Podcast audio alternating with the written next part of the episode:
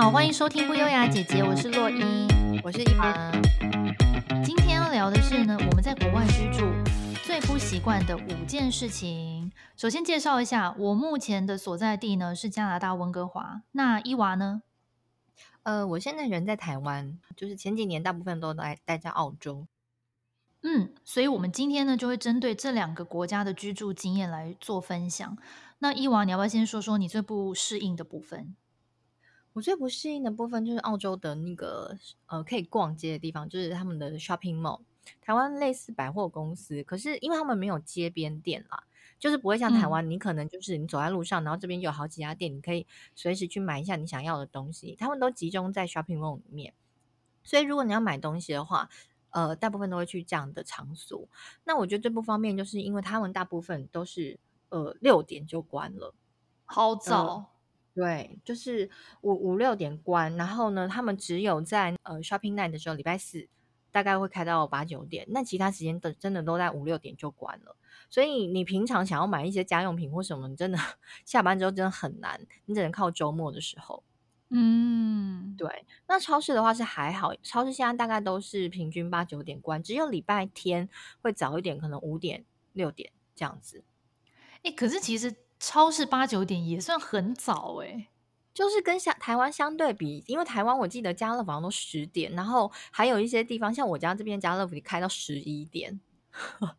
对啊，而且我记得有些超市不是二十四小时吗？对，有些就是比较热闹的地方是二十四小时，可是不澳澳洲不可能啦。我觉得他们开到八九点，我已经谢天谢地。就是好吃完饭，有些东西没买齐的，可能还可以去买一下。但是就是如果你要买家用品那种，就只能等周末。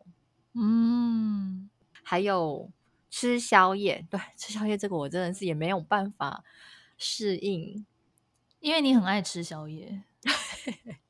以前呢，就是我记得几年前，在全球都还没有开始发展 Uber Eats 这种东西，就是美食外送的时候，晚上要吃个宵夜，你就只能开车出去买。因为我住的地方它不是在市中心，它是呃稍微就是离几个 room 这样子，所以你要买的话，你真的只能去单独的那种肯德基或者是麦当劳，嗯、然后一间一间，你开车出去，就是你想肚子饿想要吃宵夜的时候，台湾就是你点一个。Uber Eats 跟他二十分钟，哇，热腾腾的咸酥鸡马上各式各样都有。可是呢，好啊，你在澳洲那时候就是吃完饭，然后大概而且还要在十点前哦，因为他十点就关了，有够早，那种就很没有宵夜的 feel。然后呢，你还要就是开穿好衣服开车出去，然后冬天的时候你就心想，呃、嗯，真的是好，想算忍一忍，不吃好了，就很不方便呐、啊。就想吃热腾腾的东西的时候没办法，没办法。不过你的这个问题我是完全没有诶、欸，因为温哥华晚上超多东西吃，除了素食店以外，有很多像港式啊，或是中餐厅是开到半夜的，哦、或是也可以点外送。而且我好像比较没有吃宵夜的需求。我们家本身是有储备洋芋片的习惯，就随时随地我们会囤个八到十包左右。可是如果像你说的，想吃热腾腾的，那就。洋芋片可能就没有办法满足你，没办法。我我我我那时候在澳 洲的时候，你只要新出什么，歌问我就对了。各种洋芋片我全部吃过，然后我还会去尝试那种就是罐头类的。我因为洋芋片已经就是吃都是同样的口感，已经吃腻了。我后来就发现那个像那个 mussel 做成罐头很好吃哎、欸。哦，对，它就烟熏口味，然后就可以配一些酒这样的，就只能吃这种 即食产品。还是说，下次你回澳洲的时候，第一就是先添购一台气炸锅，然后就自己在家里炸一些炸物。要现在要，而且我们那时候最常吃的就是牛排呀、啊，因为你半夜只能煎牛排，哦、超豪华那个，真的工程爆表。当然宵夜吃牛排啊，我只想这个小吃啊。对，我下次回去就是咸酥鸡那种要先买好，就是用气炸锅。对。好，那聊完了这些之后呢，现在我们就要来分享我们的 Top Five 在国外居住最不习惯的事情。首先呢，第一个就是物流很慢。嗯、那我觉得是加拿大跟澳洲可能一样，都是地太大。那加拿大部分，因为我大部分的公司的仓库都是设在东岸。嗯、那像我住在呃温哥华是在西岸，所以每次等包裹寄来都要等个至少七天以上或九天。然后我最久一次是等十三天，等到我快要疯了。然后这种时候，我觉得很怀念台湾的 Momo 购物，因为都当天下单，有时候当天下午四点就到。如果台北市的话，嗯，超级方便。我第一次收到的时候，我就吓到，我想哦，我不早上才刚买，就下午就立刻来。对，想说吓到了吗？对，我想说，嗯，我要买包裹，哎，不是早早上才买，哎。澳洲也是，澳洲就是这种地大，就像你说地很大，然后他们第一个就是送的那个时间本来就一定要比较久，然后再加上我觉得他们的人力可能也比较贵，所以我觉得他们物流这个部分确实是很不方便。嗯，它也没有像台湾有什么黑猫啊、新竹啊、大荣啊，就很多家可以选择。像澳洲的话，我们就是大部分都是用澳那个澳洲的邮局，然后配送的话，也就是那几个选择这样子。重点是，我觉得有一点我真的很不习惯，就他们都没有签收这件事情，欸。哎，对，没错。像我之前就会从台湾寄一些包裹给我妹嘛，然后呢，第一次寄送的时候，然后他就跟我说就是到了，但是他就直接丢在他家的那个信箱旁边。然后我就想 啊，而且是好几箱哦，三四箱哦。那我就想说，那被人家偷走怎么办？对呀、啊，对。加加拿大也是这样吗？美加这边也很多，好多新闻还有 YouTube 影片上面都是一堆人，只要是住 house 的，都会分享说什么他们的包裹又被偷了怎样。嗯、然后很多人就因此会在门口，就是家门外面装监视器。可是我觉得说老实话，你装监视器也没用，因为没有只会拍到，对，他只会拍到窃贼把你的包裹偷走。可是你把那影片交给警方，他也找不到那个人啊。警方，没有追啊，无疾而终。真的。对啊，所以我真的是觉得住 house 的人蛮蛮衰的，在接收包裹这一块，没办法，也没有管理员，也没有什么的，也不可能邻居帮你签收，很少。我觉得像这种大房子的，然后你隔壁邻居帮你签收，这真的是千年一遇才有这种好邻居。现在好像有一些是有那种快递会先打来跟你约时间，比如说他会告诉你下午三点到五点之间我会来，哦、可是这种这样吗？有。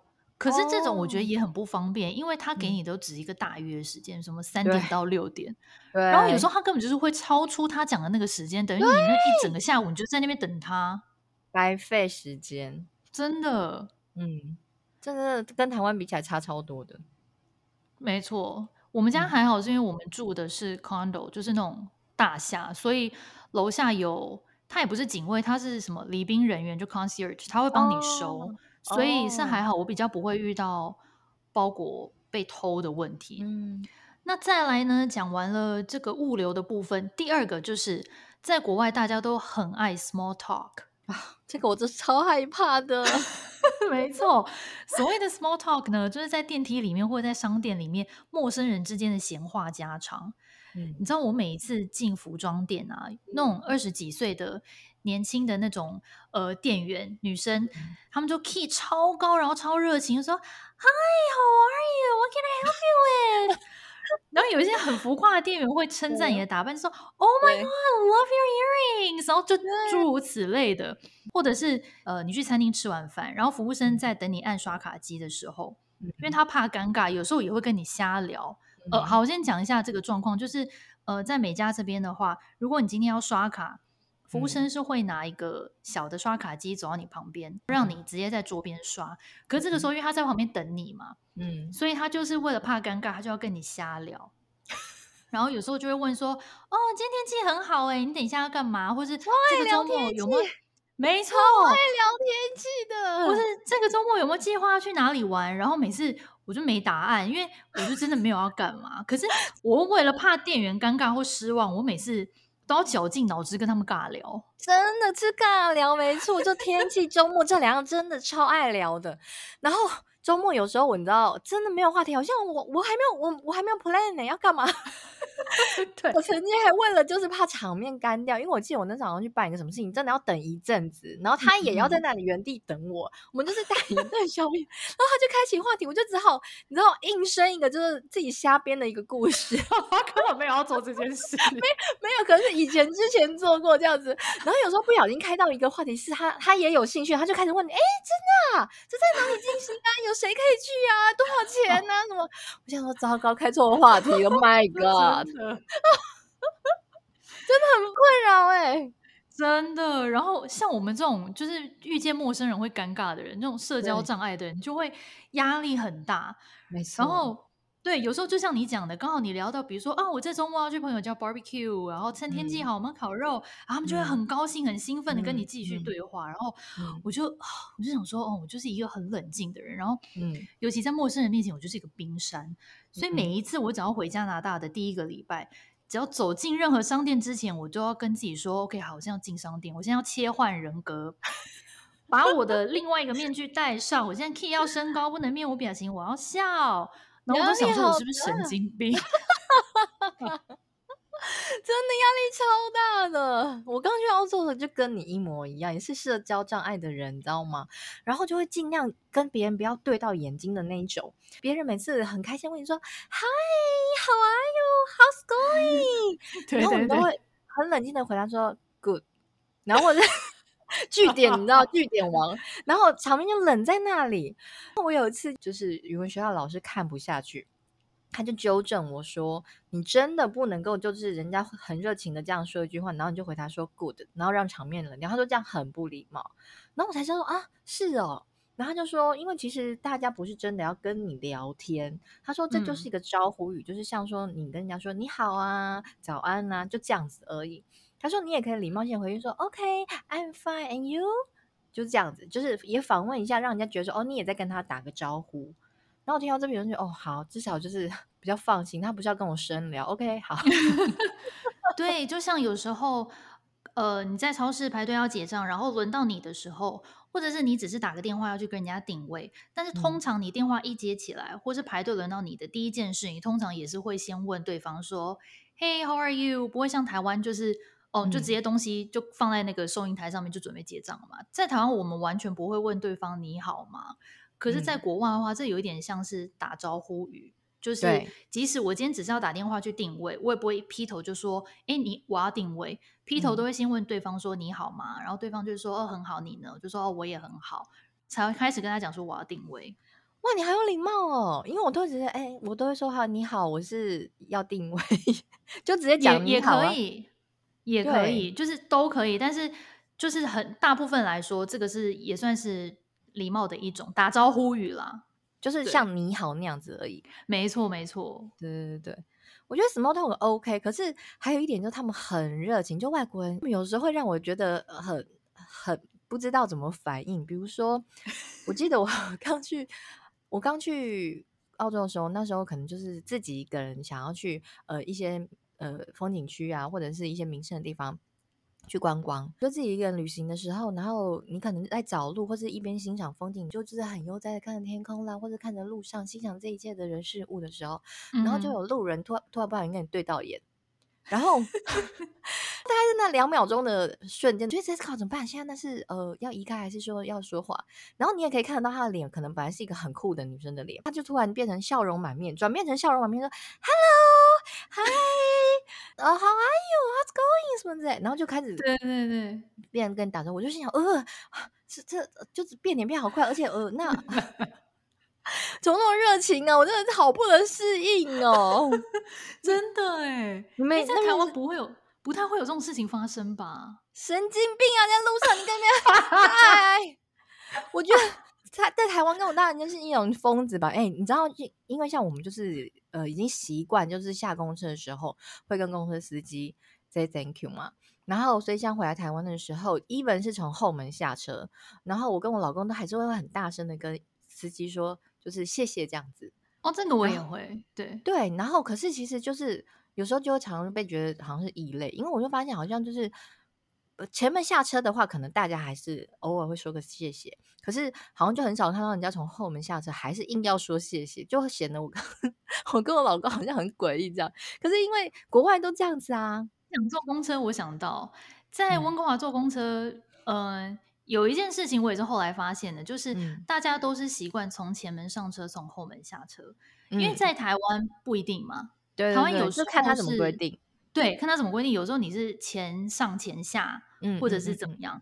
但是我发现在这边大家的习惯就是一个不、嗯、有点像是不成文的规定、嗯。所以如果你硬要从前面下车、嗯，也没有人说你不行，但是感觉就乖乖，你好像挡路、嗯。所以我觉得对，外国人的确有很多他们不成文的礼貌规定。嗯嗯，真的，反正就是热情这件事情，就是让我也是有点困扰。我可能明年过去要再重新适应一下。你就跟我一样切换人格啊，切换人格，OK。然后 key 到高八度，可以。那再来第三件事呢，就是要很有耐心。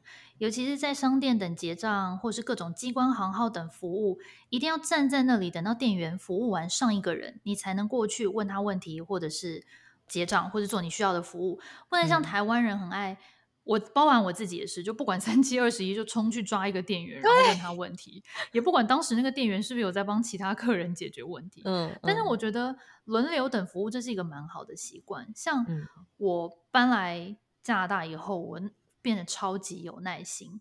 我以前在台湾是，我是一个急性子，其实我到现在都还是，所以我凡事讲求用最快速度解决和做完。就如果这件事情我可以用二十分钟做完，我最后却花了三十分钟，我就会很生气。嗯，所以我我真的搬来这边之后变超有耐心，就要等是不是？OK，没关系，我在那边慢慢的等。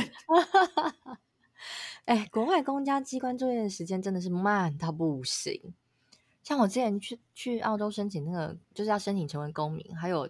他的家庭福利的时候，排队的人都已经从二楼满到一楼哦，嗯、但是他那个作业窗口依旧是保持一个树懒的速度在进行，哦，完全可以想象。对，我觉得那个树懒真的话非常好，因为他就是跟你讲话的时候，他就是慢慢的微笑，优雅的拿出申请的纸张，然后跟你说，哦，那就是填这边、那边、这边，好像在喝，好像喝醉，你知道吗？就喝醉之后整个很 慢速的动作，不知道是怎样，我都不知道称赞他们是贴心还是懒散。就是对，讲的很清楚，就一点一点慢慢跟你讲清楚。但是就觉得说，OK，我我其实都知道，我做过功课，你可以快一点嘛，这样子。然后我在后面等，我后面大概第三个还是第五个，我心想说，快一点，快点，很想给他画圈圈，然后画圈圈，可是我现在就是已经习惯了，就有点就是啊，算了，没事，每次就是这样子，你急也急不得，而且就算你急好了。他还是用非常慢的速度，面带微笑，很有礼貌，礼貌词一一句都没少，然后还是跟你讲解 然后突然之间你就觉得自己好像很，好像很很急促，好像很不好意思这样子。所以我现在是每次去办事情，我就调整成喝咖啡的心态，想说哦，OK，好，那我去那边坐一下，我喝个咖啡的感觉，这样你就自己帮自己调整慢速，对，我就感觉好像就是在喝咖啡跟阅读，然后带一本书啦或者什么 那边。在公家机关，感觉自己在喝咖啡这样。对，你就放慢速一点二五。你你现在有有没有就是没住到国外之后，你就觉得台湾的户政事务所的人员真的是超级犀利，超级有效率的啊，超级有效率。对，而且他们现在还会派一个人在旁边，就问说你要办什么业务，然后先帮你分类好。哦，很聪明。只有在当时去办那个移民移民局的时候。有曾经出现过这个服务，因为人真的是爆炸，就真的是二楼满到一楼的门口外面，嗯、他们才要出动这样这样的事情，就事情已经快要 out of hand 了，不得不不得不找人来解决一下。对，因为我跟你我刚才跟你说的那个状况是在大概关关门前的大概四十分钟，还是这个状况，所以四十分钟是不可能关门。讲到这个，我也要分享一个美国海关的故事。就很多年前有一次，我们从加拿大要开车去西雅图。通常呢，就是过关的时候，你给他看护照，没有什么问题的话，就直接可以过嘛。那刚好我那一年的护照是全新的，嗯、就换了一本新护照，上面没有任何的戳章。嗯、我在猜测，可能是因为这个原因，嗯、也许他怀疑这个护照的真伪，所以他就叫我说进去排队，给里面的海关再检查一次。然后我就进去排队。嗯我进去呢，他那个海关的办公室其实非常的大，那所有窗口加起来，如果都坐满的话，至少有可能十到十五个窗口。但是我不知道为什么就只有三个窗口的人在工作，我们排队的人排超级长哦。嗯，除了那三个在工作的海关以外。现场我看到大概可能有二十个，后面一堆拿咖啡杯在喝咖啡，然后跟另外一个海关聊天，要不然就是在那边走来走去，要不然就是在那边弄他自己的电脑还是什么文件什么东西的人。嗯哼，就是整个流程包含排到我到离开，我等了一个半小时，欸，哎，哇，我觉得超级没有效率，欸，哎，在这中间他都没有新开窗口吗？完全没有，要不然就是他有新的人来开窗口，可是原本另一个人就可能轮到他要休息，他就走掉了。哦，交班，对，就一直有这种状况。这有事吗？人那么多，为什么不多开一点呢？奇怪哎、欸。算了，反正也许他们就觉得，呃，人很多，但是我没有值班，对，没错的意思。我觉得外国人就是对，对，不会不会有帮忙这件事。没错，工会就是规定，比如说什么，我工作几个小时，我就可以休息十五分钟。我今天就这样没有要回去工作。对，对这十五分钟我就要休息，休好休满。对对对 算了啦，就国外去国外就当做训练耐心了。那接下来讲到第四个呢，嗯、就是看医生。这个想必所有住在国外的台湾人都心有戚戚焉，真的，因为台湾的健保实在太方便了，你随时想看什么医生就看什么医生，不管你要去诊所还是医院，嗯、任你挑选。嗯，不像在国外的话，嗯、你一定要先找加医，然后加医再帮你推荐专科医生，嗯、专科医生再跟你约时间，嗯、差不多是两个月以后的事情，嗯、所以你绝对不要设想当天可以看到医生。没办法，你今天哪里一个肠胃不舒服？OK，好，两个月之后才有可能。对对对，那时候你肠胃已经好了，真的，说不定都已经好了。我觉得外国人要是来到台湾，他们一定觉得台湾是一个就是医疗院所，应该是跟 s t a m e n 一样多的人吧？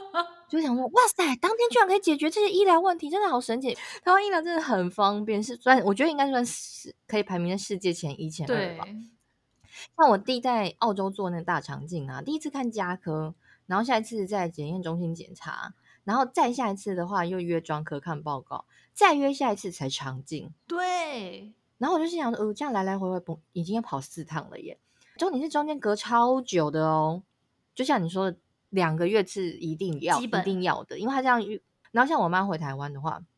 一次专科门诊下来之后，下次就直接大肠镜开了啊。嗯，对，两次直接搞定，无敌方便的。然后我弟在那边来来回回，来来回回，嗯，而且还是要跑很远。然后比如说检验中心不是在医院里面，哦、他可能跑去一个另外地检验中心，没错，没错，很麻烦。对，对通常都不会是在你看的那个诊所。对啊，所以我觉得台湾医疗很方便。我这个在在国外，我觉得永远不可能习惯。对，这一点真的很难习惯。也想到一个朋友的爸爸的故事，他诊断出他得了癌症，然后是某一种比较罕见的癌症。那当他发现的时候，已经是末期了，嗯、所以这边加拿大的医生就跟他讲说：“呃，我们现在已经没有办法给你给你任何的医疗的协助，或者是做任何的治疗。嗯”那像他爸爸可能就觉得说。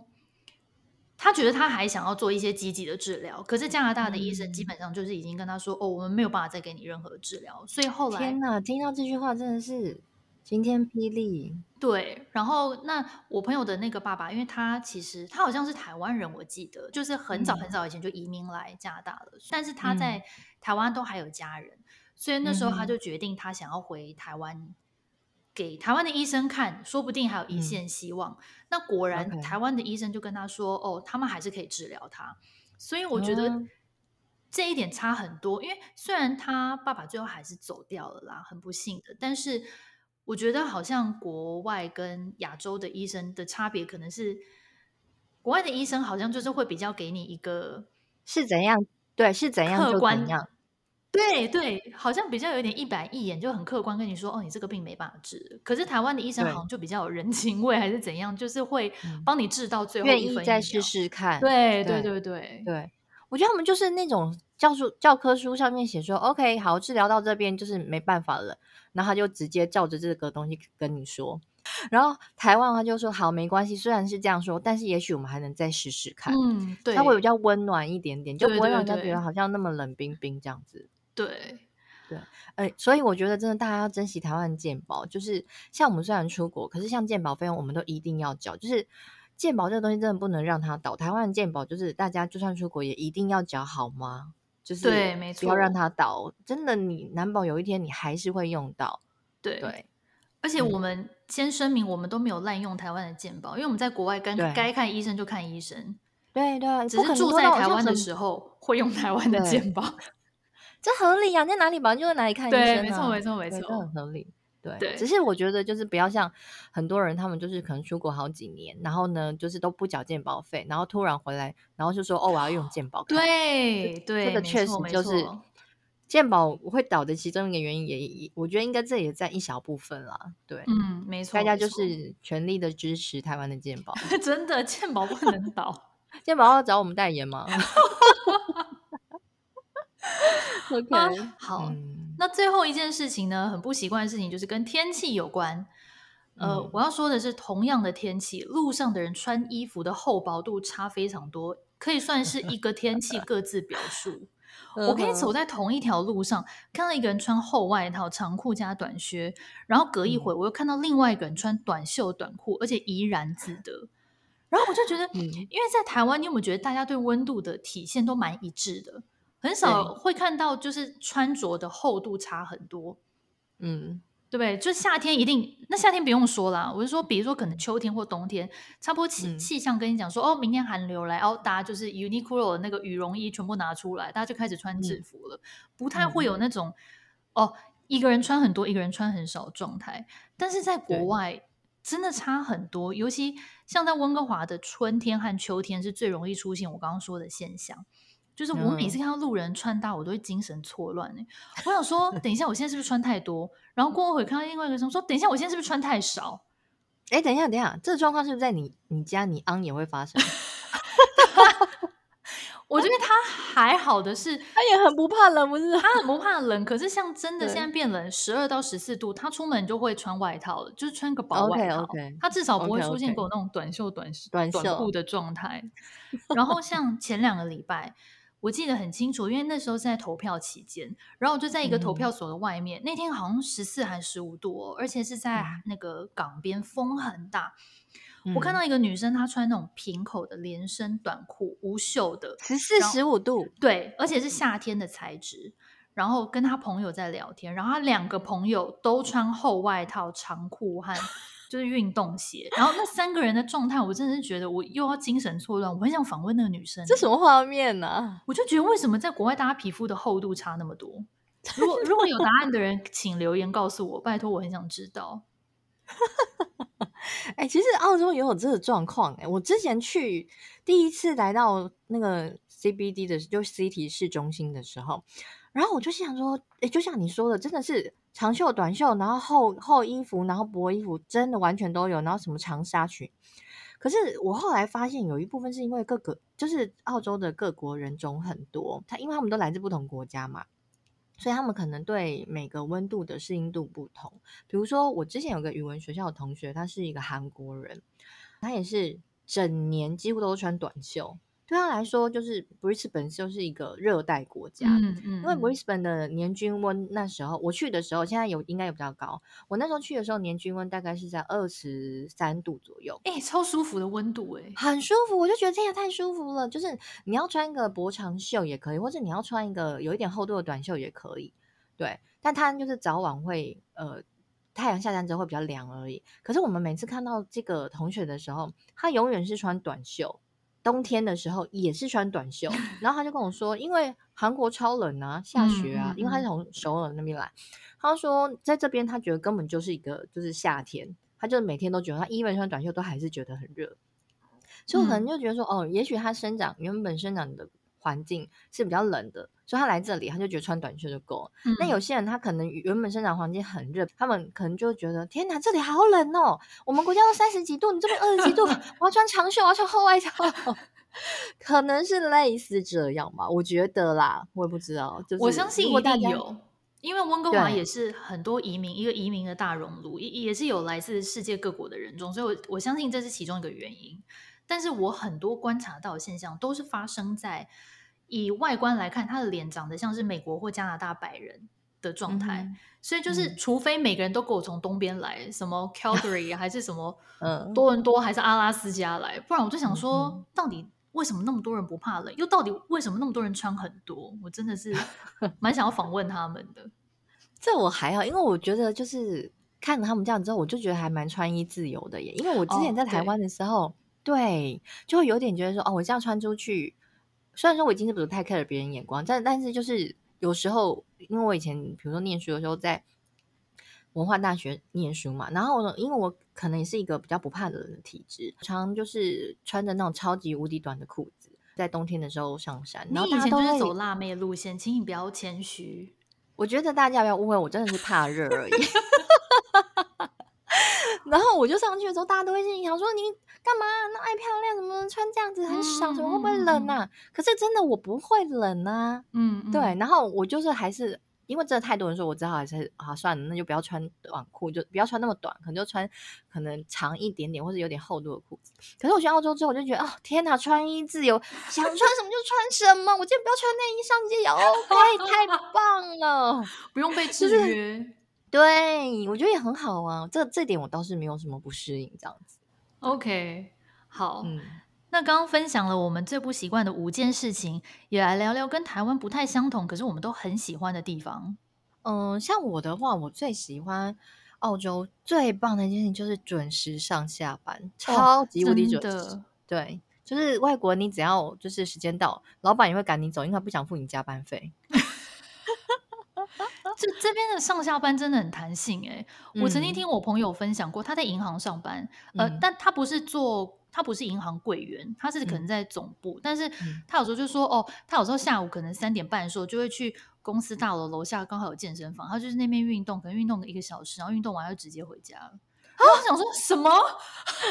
我被打开，不是每一天，可是这边的弹性就是很大，嗯、但有，但是呃，他也有可能是很早就上班，所以他可以就早下班这样子。哦，对，我觉得这边真的就是工时，他不会绑得很固定，像台湾那样子。对，然后还有另外，我我喜欢澳洲的一个部分，就是我觉得就是它的景色啦，或者是不管是建筑或什么，就是感觉很宽阔。你看出去感觉不会像在台北一样很压迫，嗯、或者房子也都很小很挤呀、啊，这样子觉得很舒服。嗯，就是在国外虽然有也是有那种一房的公寓比较小，但是感觉起来都是至少空间是很宽阔，嗯、然后不人口不会那么的密集。对，路上比较没有那么压迫感。对，就算是公寓，它呃一栋跟一栋之间那个栋距，它也会都会是一个蛮宽的距离，不会像台湾就是隔壁手伸出去可以摸到隔那个 对门的那个 阳台这样子，很可怕。对，没错。国外呃，我们喜欢或者是跟台湾不一样，但是很有特色的地方也很多。如果大家有兴趣的话，留言告诉我们，我们下次可以另外一集再来聊。可以。那今天的分享就到这边，也欢迎住在国外的朋友跟我们分享你最不习惯或是最喜欢的事情。记得来脸书和 IG 搜寻不优雅姐姐留言给我们。如果你喜欢我们的频道，记得持续收听，我们每周二更新新的内容。那就下次见喽，拜拜！留言给我们哦，拜。